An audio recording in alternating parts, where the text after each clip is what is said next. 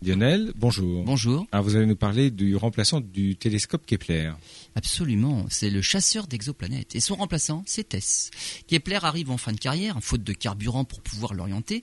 TESS est opérationnel depuis le milieu de l'été. Parmi les 15 900 étoiles observées lors de sa toute première campagne, 73 sont déjà considérées comme de bonnes candidates pour l'existence de planètes.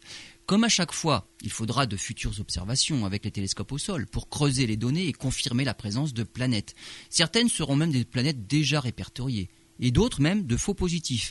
Mais il restera dans l'eau déjà de nouvelles planètes à mettre à l'actif du nouveau télescope spatial.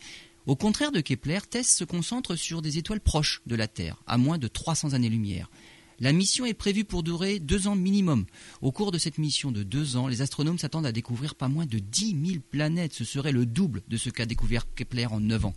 La plupart des exoplanètes qui seront découvertes seront des planètes géantes, mais on estime découvrir 50 petites planètes dont la taille sera au maximum quatre fois celle de la Terre.